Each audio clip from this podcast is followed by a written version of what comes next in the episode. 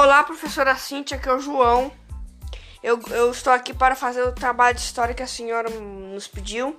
E estou aqui com minha mãe Claudiana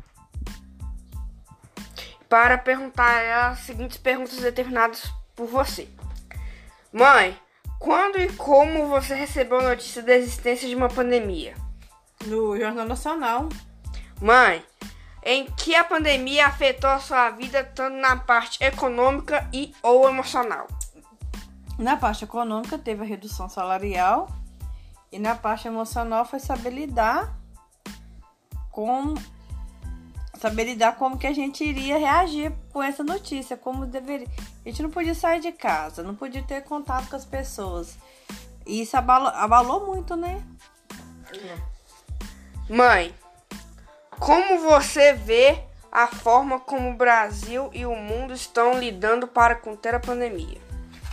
O mundo, os países de primeiro mundo, como Inglaterra, Alemanha, esses países, é, Estados Unidos, eles estão lidando, fazendo o possível, né?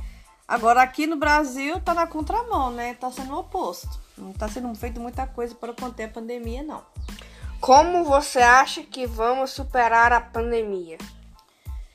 Vamos superar se a partir do momento que a gente passar a fazer o que, o que deve ser feito.